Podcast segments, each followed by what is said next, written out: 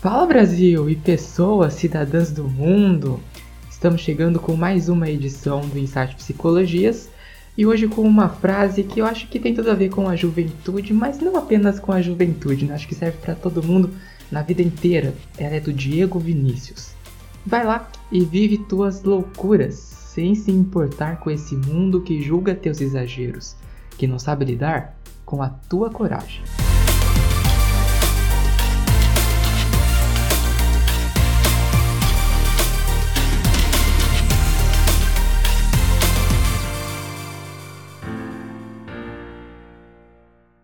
Então hoje nós teremos mais uma edição do Papo Jovem, é a terceira edição, para conversarmos sobre bullying. Vamos explicar por quê.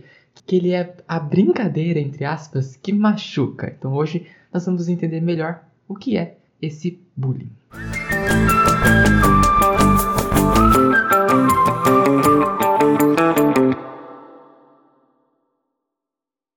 Thaís, é isso aí. Bullying, a gente já chegou a falar um pouquinho sobre esse assunto em episódios anteriores e hoje para falar especificamente sobre ele. Exatamente. E é um tema bem importante e a gente tem recebido muitas, né, depoimentos mesmo dos nossos ouvintes. Estamos assim, ó. e a gente quer saber de você também, porque é, a gente tem trazido esses temas e eu acho que é bem interessante porque a gente tem percebido quantas pessoas depois e das pessoas darem esse retorno para a gente. Então, hoje a gente está trazendo um assunto que nós já falamos e nós sentimos que nós precisávamos falar ainda mais sobre, e por que não no Papo Jovem, né, Milton? É verdade. Até porque a gente tem visto né, nessas últimas semanas dois casos, eu acho, aconteceram de adolescentes que entraram dentro da escola atirando. Não sei né, se foi motivados por bullying, acredito que não nesses casos, mas a gente sabe que outros casos, até em anos anteriores, vítimas do bullying entravam dentro de, de, das escolas para fazer algum tipo de atentado, sem dizer que outras tantas vítimas cometem até mesmo suicídio. Então, por isso que é tão importante a gente conseguir criar um espaço para conversar sobre esse assunto. Algumas pessoas podem vir, vir e falarem, ah, é mimimi. Tá, talvez lá atrás o assunto não tivesse tanta ênfase quanto tem hoje, não tivesse a compreensão que nós podemos ter hoje. Então hoje a gente conseguiu chegar no momento que dá para entender que não é frescura, não é mimimi falar sobre bullying, pelo contrário, é uma questão de saúde, saúde emocional, saúde mental, saúde da nossa sociedade, porque os jovens de hoje serão os adultos de amanhã, construirão a sociedade de amanhã. Que sociedade é essa que nós estamos construindo, que nós queremos construir? Então tudo isso se faz importante agora. E é verdade, a gente é, para para pensar assim, muitas vezes, né, as pessoas que sofrem, sofrem bullying, a gente pode pensar não só no caso de adolescentes, né, mas é o que mais acontece. É, e assim, como eles estão sendo acolhidos, ou se eles têm esse espaço de acolhimento ou na escola ou na família, né? Então, como que está sendo esse espaço de acolhimento? Então, para você, jovem que está nos escutando, para vocês que são pais ou professores, enfim, pensa nessa questão do acolhimento, porque é o momento que eles precisam ser acolhidos. E para eles falarem, eles precisam sentir segurança dentro desse espaço.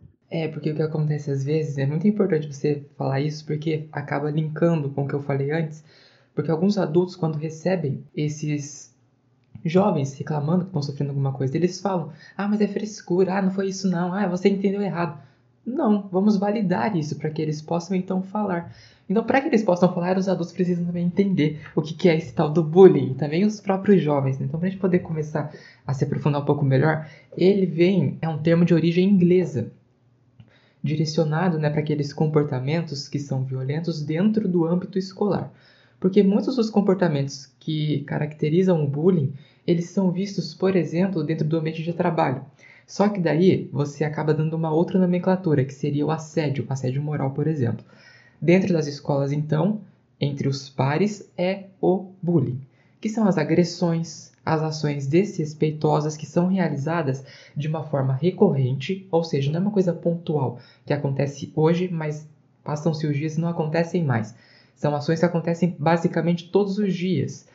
É, eles são feitos com a intenção realmente de machucar aquela pessoa. Só que os agressores, eles não têm um motivo, vamos dizer assim, específico. Eles fazem por fazer, ou porque eles veem que existe uma certa pessoa que é um pouco mais frágil, eles se sentem mais fortes e se sentem no direito de irem e cometerem aqueles atos violentos pelo simples prazer que aquilo dá, porque dá uma sensação de poder. Sim.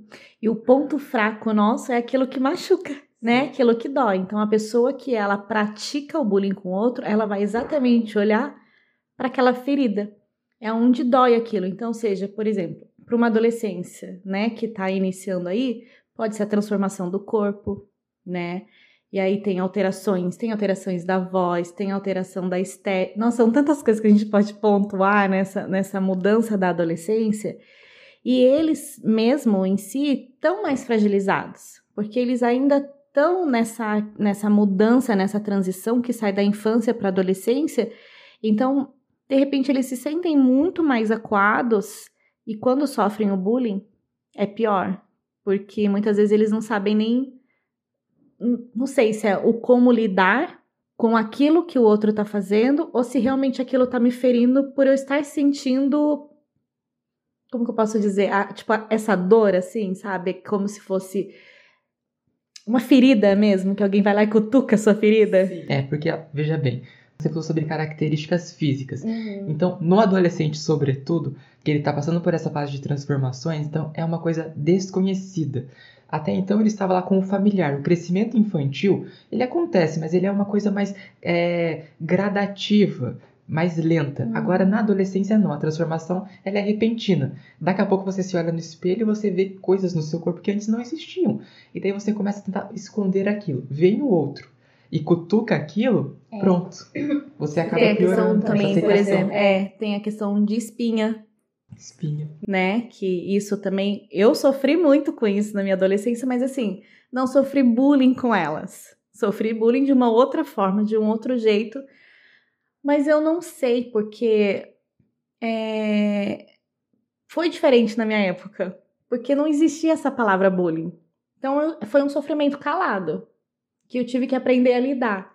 Mas isso foi para mim, para as outras pessoas. Hoje, pensando em, tudo, em tudo isso, naquela minha época, como foi talvez para alguns colegas, né? E hoje a gente saber que existe essa palavra, que existe o bullying, que ele é praticado e a gente tem que olhar, observar. Então, como que a gente pode fazer isso? Qual é o caminho para cuidar disso? Ou de quem pratica ou de quem está recebendo bullying? É para a gente refletir sobre essas questões, que eu acho que é importante, assim, é quem tá praticando, por que tá praticando, qual é o comportamento. Então, assim, nem sempre a família sabe que de repente o filho tá fazendo isso. Então, assim, qual é o papel da escola? Porque a gente percebe que é, essas agressões ela acontece muito mais no ambiente institucional, né, que é dentro da escola. E os pais de repente não sabem. Então, qual é o papel da escola? é de orientar. Mas orientar quem? A família orientar só a pessoa que está ali? Esse é um ponto muito importante que você está falando, porque é, quando a gente fala sobre trazer soluções possíveis, né, reflexões possíveis para solucionar esse problema, é claro que a escola ela tem um papel protagonista no combate a essa violência, até porque é dentro dela que está acontecendo. E é ela quem tem mais contato ainda com esses jovens. Agora, a discussão, ela precisa ir para além dos muros da escola. E como que eu vou fazer isso? Eu preciso juntar a comunidade, não apenas os pais, mas a comunidade, uhum. entende? E trazer eles, ampliar a discussão para eles. O que, que, eles sabem sobre o bullying? Tem muitos pais que não sabem. Tá, ô, Thaís, vou te perguntar aqui, vamos supor, supor que eu convide a sua mãe. E eu pergunte para ela, ô dona Terezinha. Terezinha, esse nome é Thaís. O que é bullying para a senhora? Ela saberia me responder com tranquilidade? Não. Porque não é do tempo dela. Não é uma coisa que faz lógica para ela. Quando eu começar a explicar o que é o bullying, aí vai ficar mais fácil dela entender. Só que para isso eu preciso criar uma ponte de diálogo. E quem melhor para fazer isso do que a escola, hum. que vai conseguir unir essas diferentes gerações, para a gente conseguir lidar com esse problema, entende? Então é claro que a escola tem um papel protagonista nessa ação. Você falou anteriormente né, sobre o que, que motiva o agressor. Uma das causas é um ambiente familiar violento, que resolve as coisas na violência. Então ele aprende que é assim que resolve as coisas, não sabe lidar com frustração. Aí quando lá fora ele se depara com um não ou com uma frustração, é assim que ele que ele consegue lidar com aquilo, praticando a violência que ele vê dentro de casa. Uhum. Então também é outro problema que a gente precisa ver e investigar. São tantas coisas, né? São. São que dá, acho que, papo para mais papos jovens aqui sobre essa questão. E é, como a Milton disse, né, sobre a orientação da escola, é, eu acho que eu não sei ainda se funciona da minha maneira, mas que os pais iam para as reuniões. Eu acho que esse momento das reuniões dos alunos, né, pra, não só para falar sobre notas, o desenvolvimento e desempenho dentro da sala de aula, mas acho que é um momento também para fazer alguns alertas. E aí vem essas pontuações de explicar. Ah, hoje a gente vai falar então dentro dessa reunião um pouquinho sobre bullying. E aí orientar, sabe? Mas não uma forma de dizer para os pais que eles estão fazer, é, alguns alunos estão praticando ou eles estão é, recebendo esse bullying, né? Mas dessa orientação, que eu acho que é um momento importante que os pais estão ali para interagir com a escola. E seria o um momento da escola poder fazer essa ponte aí, de repente, porque a gente sabe que um dia a dia corrida, Milton, não é fácil geralmente a escola ligar e os pais já estarem lá. A gente sabe hoje que é, né, a vida corrida ou essa vida ocupada é demais. Olha, nós temos episódio para isso, hein? Mas será que a gente não pode, por exemplo, enquanto escola, pensar no final de semana, intensificar aquele escola da família? Porque já existe isso, ou não sei se, pelo menos no meu tempo, agora eu me senti, olha, um dinossauro. Mas existia essa escola da família, que a escola ficava aberta no sábado o dia inteiro, acho que no domingo não, mas no sábado o dia inteiro, e oferecia até alguns cursos, enfim. Era um espaço para que a família pudesse. Será que a gente não pode criar algo nesse sentido para trazer a família e o filho deles juntos? Entende? Uhum. E é claro que os pais têm que ir com abertura, porque alguns não aceitam. Não, meu filho não vai ver. Faz sim né? A gente tem que entender. É, acho que reconhecer quem é os nossos filhos é o papel nosso. É difícil? É. Não é fácil, principalmente quando a gente entende que nosso filho ele precisa de uma certa conduta e que nós precisamos fazer isso. E assim, estamos errando ou estamos acertando? Como pais, nós sempre vamos errar, mas nós também vamos acertar, podemos acertar, né? E, e, e, é o nosso papel, não só da escola. Acho que a escola ela tem a questão de observar o comportamento, e aí depois essa questão da punição, da conduta, de encaminhar, de ensinar o papel certo, né? De como pessoa, sociedade, comunidade, de orientar essa criança de que ele não pode fazer isso, porque um dia ele pode receber. E aí, como que vai ser nesse momento que ele recebe? Pode ser muito pior. Então a gente acho que precisa cuidar um pouquinho disso e nós, como família, olhar as pessoas que vivem com a gente dentro da nossa casa, né? Dar uma atenção maior para esses nossos jovens aí. Mas voltando um pouco então sobre aqueles que praticam e sofrem o bullying ou que o assistem, nós precisamos então definir aqui três atores principais. Primeiro deles são os agressores, que geralmente, né, eles são os mais fortes, eles já têm um comportamento de desrespeitar as regras, de se opor a elas, não aceitá-las, não aceitam ser contrariados. E daí aqui entra um dado que é muito interessante, que geralmente os meninos, eles praticam mais no bullying a agressão da força física, enquanto que as meninas, elas praticam mais aquela coisa de causar intrigas, sabe? Aquela coisa mais verbal. Então os meninos eles vão mais não é que todos os meninos são assim, mas a tendência é que partem para a violência, enquanto que as meninas partem para essa intriga que é mais velada. Depois de, dos agressores, nós vamos ter as vítimas, que geralmente são os, entre aspas, mais fracos. Só que as vítimas também se dividem em três, que são as, as vítimas típicas, que geralmente são aquelas que têm uma pouca habilidade de socialização, elas são mais tímidas, mais reservadas, frágeis fisicamente, algumas características físicas que os destacam, como a gente estava conversando antes. Uhum. Então, por exemplo, às vezes por usar um óculos ou então usar aparelho dentário, ter espinhas. Nós temos as vítimas provocadoras. E olha só que interessante. Elas próprias insuflam os seus colegas, incentivam os seus colegas a agredirem-nas. Só que na hora que elas sofrem essa agressão, elas não conseguem responder a isso é muito visto em crianças que têm uma certa impulsividade ou hiperatividade. Essa informação está presente no livro é, Bullying Mentes Perigosas na Escola, da doutora Ana Beatriz. E depois nós vamos ter as vítimas agressoras. Quem são elas? Elas reproduzem as agressões que elas sofrem com uma forma de compensação. Então elas são vítimas, elas são mais fracas que alguém, porém elas encontram alguém ainda mais fraco que elas e nessas pessoas elas reproduzem a violência que sofrem. E depois das vítimas nós vamos ter então os espectadores, que se dividem em três também nós vamos ter os espectadores ativos, que são aqueles que apoiam os agressores, então ficam aplaudindo, é isso mesmo, vai, bate mais, não vai, olha o que, que ele fez aí. Eles ficam né, é, incentivando as agressões. Eles não agridem, olha só como que é. A plateia. É a essa, plateia, né? a plateia. isso, os motivadores. Nós vamos ter os espectadores passivos. Eles têm medo de serem as próximas vítimas, então eles se calam, porém eles não concordam com aquelas agressões. E muitos desses espectadores passivos, eles podem até sofrer algumas, alguns abalos emocionais diante das cenas de violência que eles assistem. E nós vamos ter também os espectadores neutros, que são aqueles que não demonstram nenhuma sensibilidade diante dessas agressões. Geralmente, eles já vêm de um cenário, de um contexto no qual a violência acontece com uma certa recorrência. Então é meio que eles naturalizam aquilo. Aí eles veem. É normal para eles, é. né? Enxerga como normal. Tipo, ah, isso já é da minha, do meu cotidiano, do meu cotidiano e tá tudo ok e vida que segue.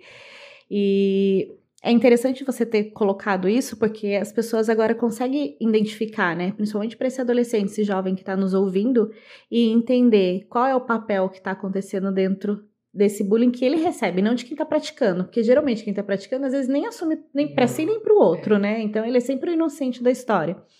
Mas para quem recebe esse bullying, assim, saber que qual é, onde eu me encaixo, tipo, o que está acontecendo e poder conseguir é, chegar alguém de fato e pedir ajuda. Porque como pede ajuda? Ou como que as pessoas olham, ou, ou você olha para essa sua dor, para esse bullying que você está recebendo e, e você consegue pedir ajuda para alguém e entender que você de fato está recebendo um bullying. Porque eu fico bem preocupada, às vezes, com algumas situações das pessoas que se oprimem, não conseguem falar, vive a sua dor calada. E as pessoas que, que, quer, que de fato precisa falar, mas não sabe para quem falar. Ela sente, ela quer falar, mas ela não sabe para quem, porque ela tem talvez um receio, digamos assim, não sei, de dizer assim: será que eu vou ser ouvida? Ou será que as pessoas vão entender o que eu tô falando? Ou vão realmente olhar para mim e falar assim: não, vamos observar? E aí fica naquela, naquele entre eu falo ou não falo e acaba se calando. São dois cenários também bem preocupantes.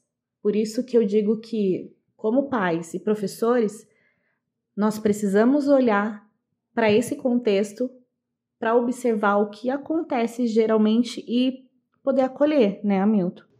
Sim, e entender esses diferentes papéis ajudam até mesmo a escola na hora de lidar com essa situação, porque ela vai conseguir identificar qual o papel que a aluno está desempenhando naquela situação. E daí ela consegue entrar com alguma ação. Então, por exemplo, um, um espectador passivo, que fica um pouco paralisado diante daquilo.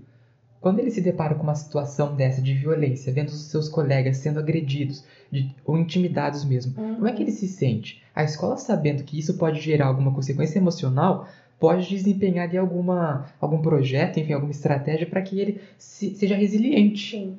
Porque às vezes a gente escuta alguma, alguns professores, ou até mesmo pais, falar assim: não, ele é quieto assim mesmo. Não, gente, não é quieto assim mesmo. Professores. não é, não são quietos, sabe? Algo tá acontecendo. Será que ele tá vivendo essa passividade por quê? Né? Será que tem alguma coisa aí que ele não consegue trazer, né? Para colocar para fora? Ou de repente ele viveu um, um, um, um, momento, ou ele passou por um estresse, ou ele viveu esse bullying calado também, e aí ele vendo outras pessoas, ele fala: se comigo ninguém fez nada, o que, que adianta eu falar?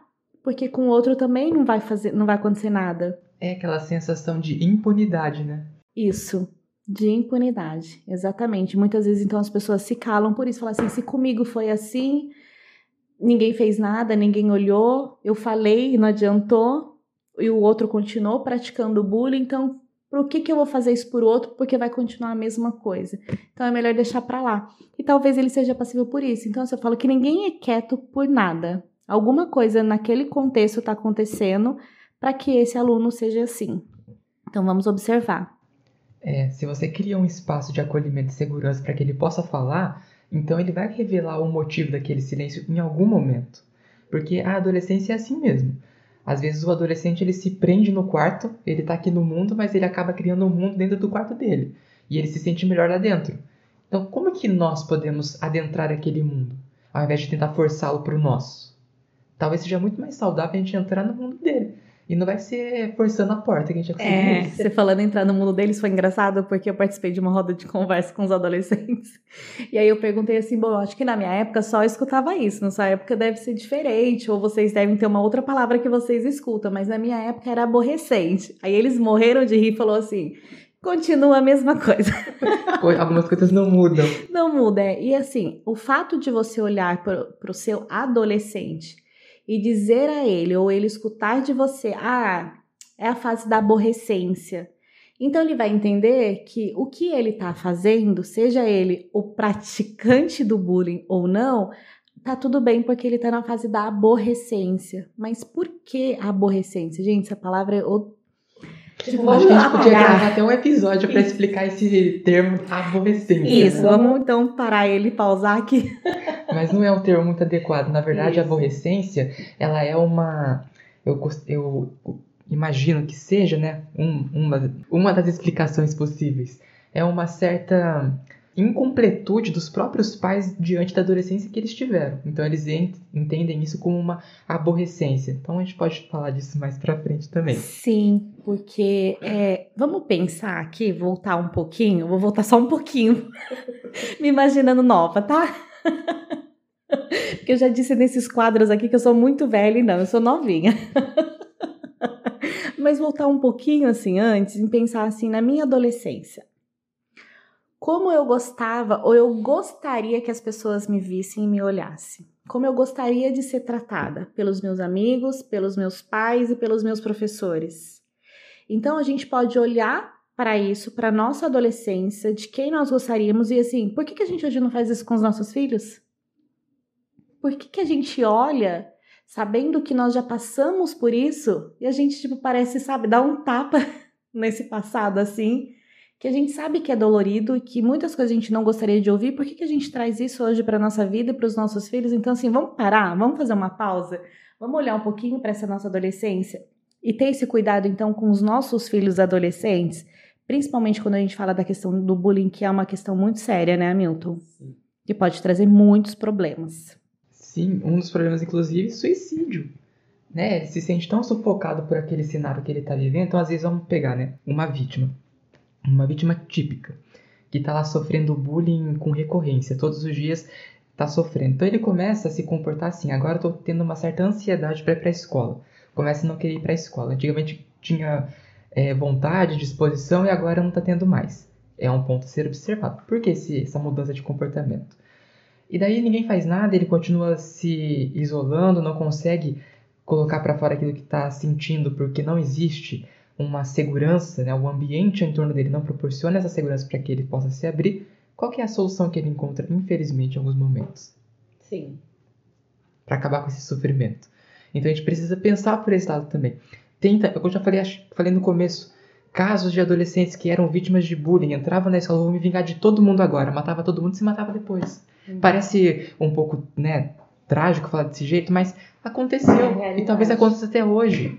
Então a gente precisa discutir essas questões todas, porque o bullying não é só é, aquela superfície, sabe? Aquele, aquele constrangimento. Ele gera muito mais, ele tem muitas camadas que a gente precisa observar. Inclusive nos dias de hoje, com o uso da internet, nós vamos ter o cyberbullying. Você tem o bullying tradicional, aquele que acontece nas paredes da escola, mas você tem o bullying que acontece dentro das redes sociais que é também pior às vezes, é. porque você alcança uma proporção que no tradicional você não alcançaria. Dentro do tradicional, vamos supor que você alcance ali uma sala de aula de 40 alunos. Com as redes sociais, você atinge 100, 100 mil, um milhão de pessoas. Uhum. Imagina um adolescente exposto é, humilhantemente a um milhão de pessoas. Uhum. Se com 40 já é toda essa carga de sofrimento, imagina com milhares, com milhões. Então a gente precisa também se atentar à internet, que também pode ser um espaço de bullying, que daí recebe esse nome de cyberbullying. Sim, e, e é interessante a gente é, olhar e prestar atenção em tudo isso que, que né, nós estamos trazendo aqui é, e refletir sobre que a adolescência ela é uma fase que vai passar. Mas se nós não cuidarmos desses pontos que acontecem dentro da adolescência, que a gente já trouxe outros assuntos aqui, hoje a gente falando sobre o bullying, como esse adolescente vai ser lá na frente, num futuro, como né, um adulto trabalhando, como ele vai é, levar isso para a vida dele, como ele vai lidar com isso de repente em uma empresa ou de repente num curso de faculdade, ou se ele vai fazer porque ele ainda para ele tem esse trauma, essa questão de entrar dentro de uma sala de aula e ele saber que aquilo é um evento traumático, né? Aquele espaço para ele ele não conseguir lidar e às vezes a gente acaba julgando isso. Então assim, vamos cuidar dos nossos adolescentes, vamos olhar com carinho para essa questão do bullying, vamos cuidar desses nossos adolescentes tanto para quem está praticando e para quem recebe, porque quem recebe a dor é muito pior, porque ele talvez não consegue lidar, e não consegue lidar mesmo. E muitas vezes eles precisam de ajuda. E como essa ajuda vem, sabe? Da onde essa ajuda vem? Então vamos olhar, vamos cuidar sempre. Isso é principal, é acolher, né? Primeiro de tudo é acolhimento. Só voltando um pouco no bullying virtual, uma coisa que a gente precisa também acrescentar, né? É que no bullying tradicional, o agressor ele tá mostrando a cara dele. Cara, exato. Agora, no virtual, às vezes eles se usam de um certo anonimato. Um fake news. Um perfil fake, um, é, aqueles apelidos que eles usam né, nas redes sociais, perfis uhum. falsos, enfim. Sim. Então, nesse bullying virtual existe também esse ingrediente que facilita as agressões porque eu não, não serei, entre aspas, reconhecido. Uhum. Porque é mais dificilmente. Hoje em dia a gente sabe que existem alguns mecanismos para poder encontrar a pessoa autora daquele comentário maldoso, enfim. Mas traz uma certa segurança pro agressor fazer de saber tipo que, uhum, que, a pessoa não tá vendo ele. Isso. Né? Não vai reconhecer, enfim. Então, olha só que, que cenário que a gente precisa prestar atenção, né? Muito. As redes sociais, eu acho que é que a gente não consegue ter tanto controle, né? Se a gente pensar assim, na sala de aula, vamos pensar nos apoios que a gente tem, que são as redes de apoio. Na escola a gente tem os professores, né? Tem o corpo docente lá, tem os alunos que podem ajudar, que pode observar, que pode de repente, né, trazer aí algo para os professores de uma forma, né? Mas e dentro desses, quem quem está vigiando essa rede social? Será que os pais conseguem vigiar essa rede social? Como que está sendo então para o teu filho dentro disso? É, e só que a gente entra num problema, né? Um pequeno problema. Porque como é que um pai ou uma mãe, enfim, aquele cuidador, vai tomar o celular de um adolescente de 14, 15 anos, por exemplo, para ficar vasculhando as coisas? Porque isso gera um conflito. Uhum. Então a gente precisa pensar em alguma outra forma de adentrar mesmo o universo daquele adolescente sem invadir a privacidade dele. Porque é muito importante, os pais às vezes não entendem isso. Eu sou pai, posso fazer o que eu quiser. Tá, na teoria talvez, mas na prática não é assim que funciona. Expectativa você... a realidade é. de ser pai e mãe, Isso, gente. vamos ver a realidade como é que é. Você vai criar um conflito com seu filho, vale uhum. a pena?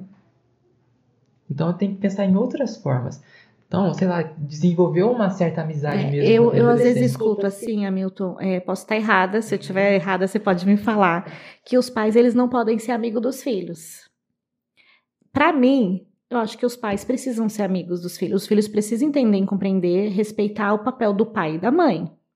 Mas precisa do outro lado na hora de serem amigos, para que esses filhos possam confiar nos pais e conseguir chegar neles para conversar. Então, acho que se a gente tem uma amizade com os filhos, qualquer coisa que aconteça, seja um movimento dentro da internet ou fora dela, eles vão ter é segurança em contar para esses pais.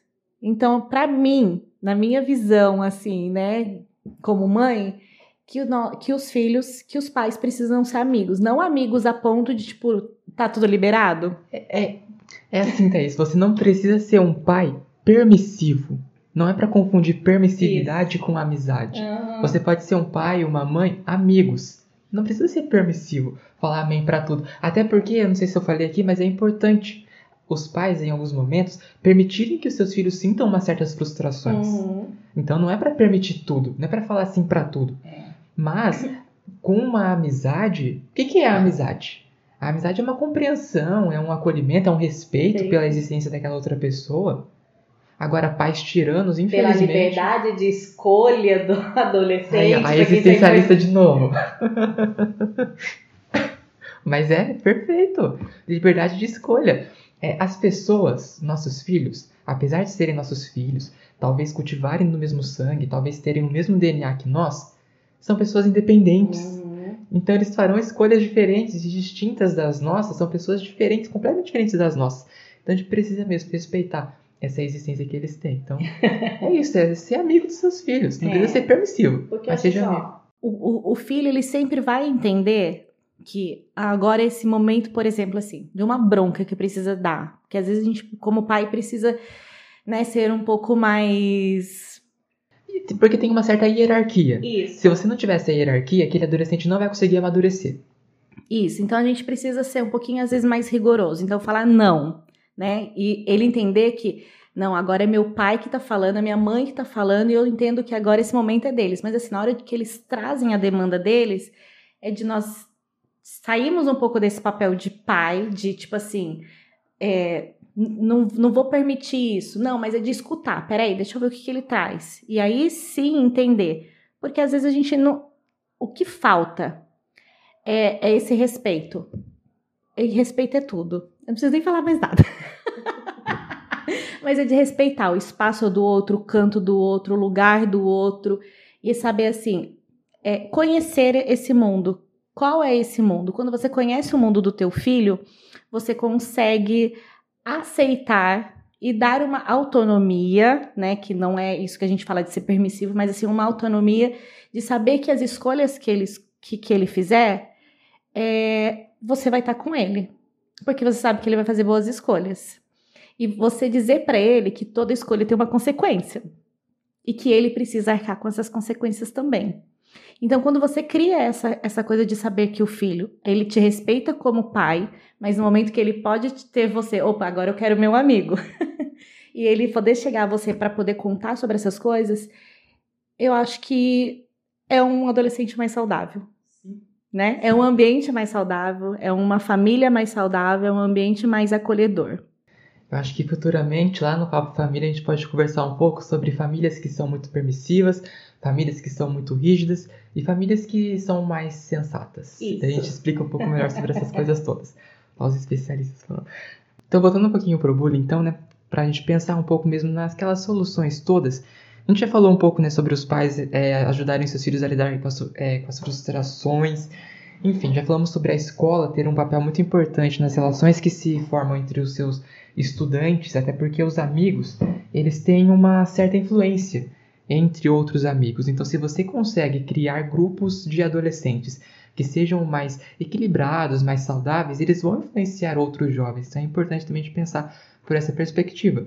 E uma outra coisa que eu acho também muito importante é aquela atenção que a Thay já trouxe, né, sobre nós prestarmos mesmo atenção naqueles adolescentes. Por que, que eles estão evitando a escola quando começa a aparecer esse comportamento? Por que, que estão mais ansiosos? Por que, que estão mais nervosos? Por que, que estão mais calados? São observações que a gente precisa fazer e nos atentarmos a isso e nos questionarmos criticamente. Não é para fazer um interrogatório com seu filho, senta aqui, por que está desse jeito? Não, não, não. Aquela lista de perguntas. Não, não é para fazer desse jeito.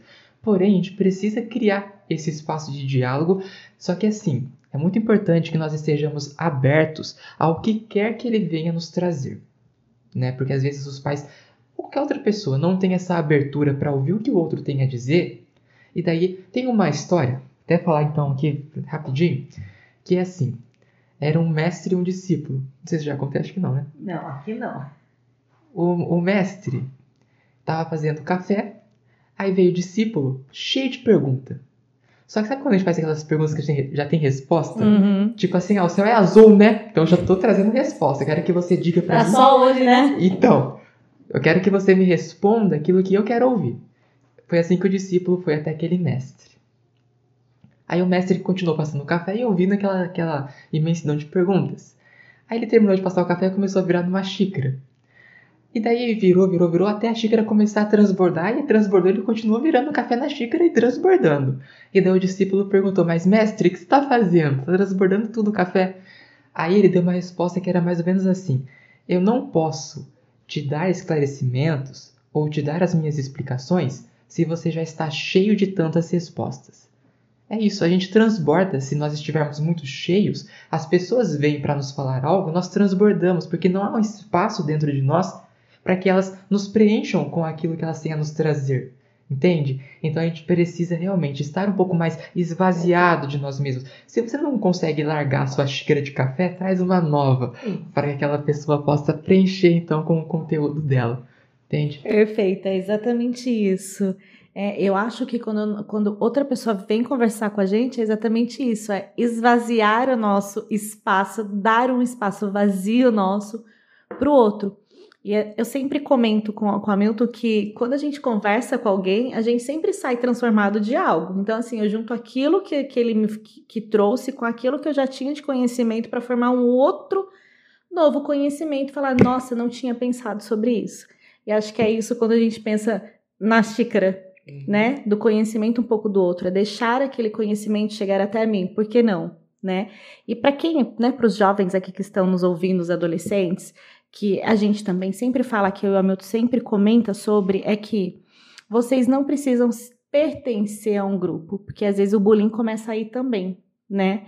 Que eu preciso ser igual, ou eu preciso me vestir tal como, ou preciso fazer esse tipo, ter esse certo tipo de comportamento para pertencer ao grupo daquela pessoa X, Y, Z, enfim. E não, nós não precisamos. Então nós temos que tomar cuidado também, pais aí que estão nos ouvindo, os jovens, adolescentes, que eu preciso me mudar, eu preciso me moldar, eu preciso deixar de quem, de ser quem eu sou, para realmente me encaixar em algum lugar. Não, não preciso.